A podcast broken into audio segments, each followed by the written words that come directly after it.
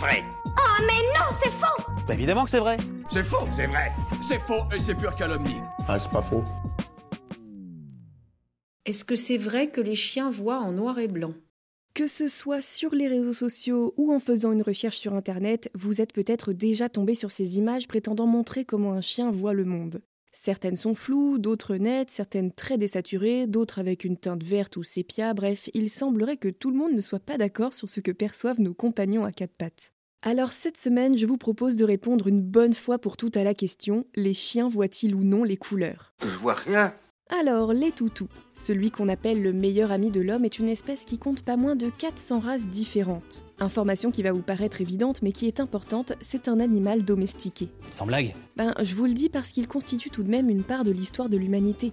Et oui, il a été le premier animal à avoir été domestiqué par l'être humain. Le chien vit effectivement avec nous depuis la fin du Paléolithique supérieur, soit depuis au moins 15 000 ans. Si vous voulez une petite comparaison, la domestication des bovins a eu lieu plusieurs millénaires après, au Néolithique, donc il y a environ 10 500 ans. Cette fois-ci, ta légendaire précision ne t'aura pas suffi. Ben, pas évident de dater mieux que ça, surtout que l'origine exacte du chien est un sujet assez controversé. Mais ce qui est sûr aujourd'hui, c'est que l'ancêtre commun de nos compagnons à quatre pattes est le loup gris. Enfin, ça, on le sait aujourd'hui parce que l'identité de cet ancêtre a longtemps été un mystère.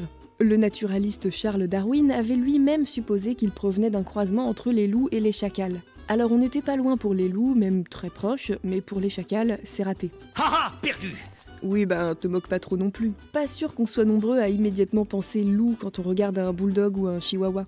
Quoi qu'il en soit, à l'époque du Paléolithique, si une relation s'est installée entre les chiens, enfin les loups et nous, ce n'est pas pour rien. Les chasseurs-cueilleurs avaient plusieurs points communs avec eux, comme leur mode de vie social, leur habitat et même leur nourriture. Les bénéfices d'une relation mutuelle étaient donc doubles. On leur offrait confort et nourriture, et ils étaient d'excellents compagnons de vie et de chasse pour les humains. Je suis très impressionné.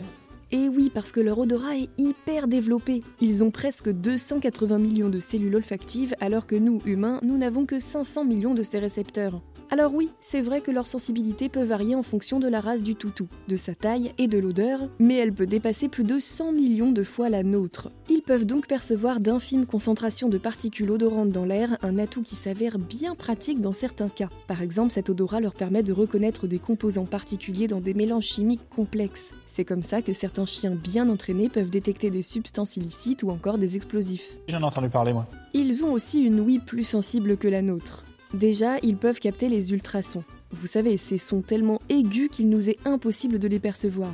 Eh bien, eux, ils les entendent. Je vous en avais d'ailleurs déjà parlé dans l'épisode sur les chiens qui entendraient arriver les tempêtes. Et en plus, ils peuvent entendre des sons à une distance 4 fois plus élevée que nous. L'avantage colossal qu'ils ont aussi, c'est que comme ils peuvent bouger leurs oreilles, ils peuvent les orienter vers l'origine du bruit et peuvent donc le localiser avec précision. Ça vient du Nil. Ouais, bon, je sais pas s'ils pourraient être aussi précis. Alors certes, ils ont un odorat excellent, une très bonne ouïe, mais... Et la vue alors?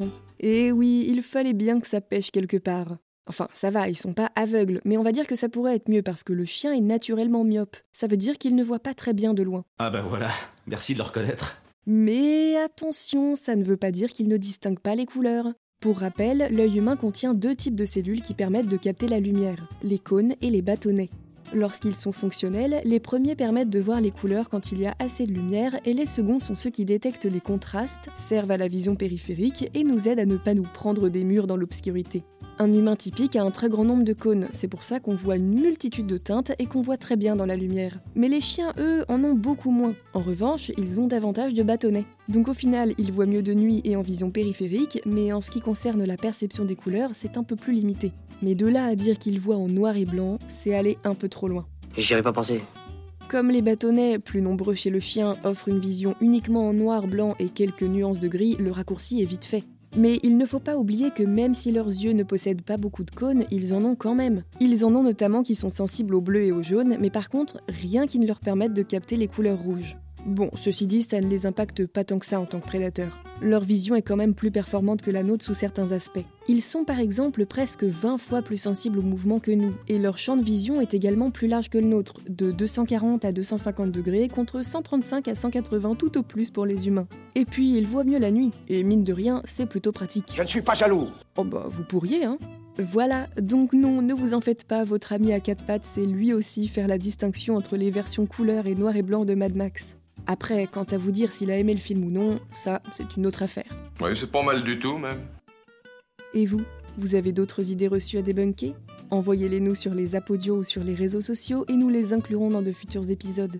Pensez à vous abonner à Science ou Fiction et à nos autres podcasts pour ne plus manquer un seul épisode. Et n'hésitez pas à nous laisser un commentaire et une note pour nous dire ce que vous en pensez et soutenir notre travail. À bientôt!